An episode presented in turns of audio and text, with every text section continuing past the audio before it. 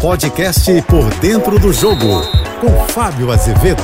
Olá, amigos da JBFM. Entra técnico, sai técnico, muda um outro jogador, contrata aqui, contrata ali, mas a temporada 2023 realmente é para ser esquecida. Ou melhor, para pensar e refletir para 2024. Será que esse desafio será cumprido pela diretoria do Flamengo? São Paulo foi embora, o Tite está chegando, o Flamengo busca aquele Flamengo do Jorge Jesus que teve lampejos com Rogério Ceni, com Renato Gaúcho, que foi finalista da Libertadores, acabou perdendo para o Palmeiras, mas esse ano realmente foi desanimador. Sete possibilidades de conquistas e apenas uma agora ainda está em jogo, que é o Campeonato Brasileiro, mas com uma dificuldade enorme. O Flamengo hoje é o sétimo colocado. Se terminasse agora o Campeonato Brasileiro, o Flamengo, pasmem, iria para a Sul-Americana.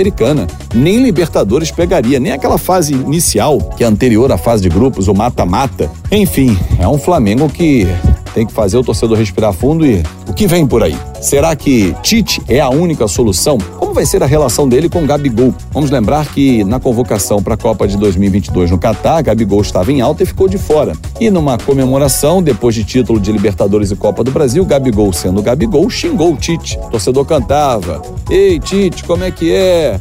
Flamengo não precisa. Aí começou a contar um monte de coisa e vai não sei o quê, e vai para lá, não precisa de você. E o Gabigol cantou junto. É verdade. E disse que eu já estou numa seleção. E agora? Menos de um ano depois, os dois se encontram no Flamengo. Como será a relação? Tite é um estilo paisão bem diferente do Sampaoli, que era do enfrentamento, da cobrança, e não deu certo. O Flamengo teve uma temporada horrorosa. Eliminação na fase oitava de final, tudo com Sampaoli. Da Libertadores, péssima campanha no Brasileiro pelo elenco e investimento que tem o Flamengo. Dentro da Copa do Brasil, o time foi eliminado também, não chegou a... Perdeu a final, né, pro, pro São Paulo, mas não chegou a jogar bem a final. Esse é o detalhe. O torcedor não viu a cor da bola no primeiro jogo, com mais de 60 mil rubro-negros no Maracanã. Segundo, segundo jogo até jogou, mas uma disputa de 180 minutos tem que jogar os dois jogos. Não basta um tempo de uma partida, por exemplo. Não resolve. O campeonato estadual perdeu de forma vexatória para o Fluminense, tomou uma virada no segundo jogo. Enfim, perdeu Recopa, perdeu Supercopa. Se a gente enumerar aqui, o torcedor vai chorar. Claro que nem todos foram com Sampaoli. Vitor Pereira estava no comando.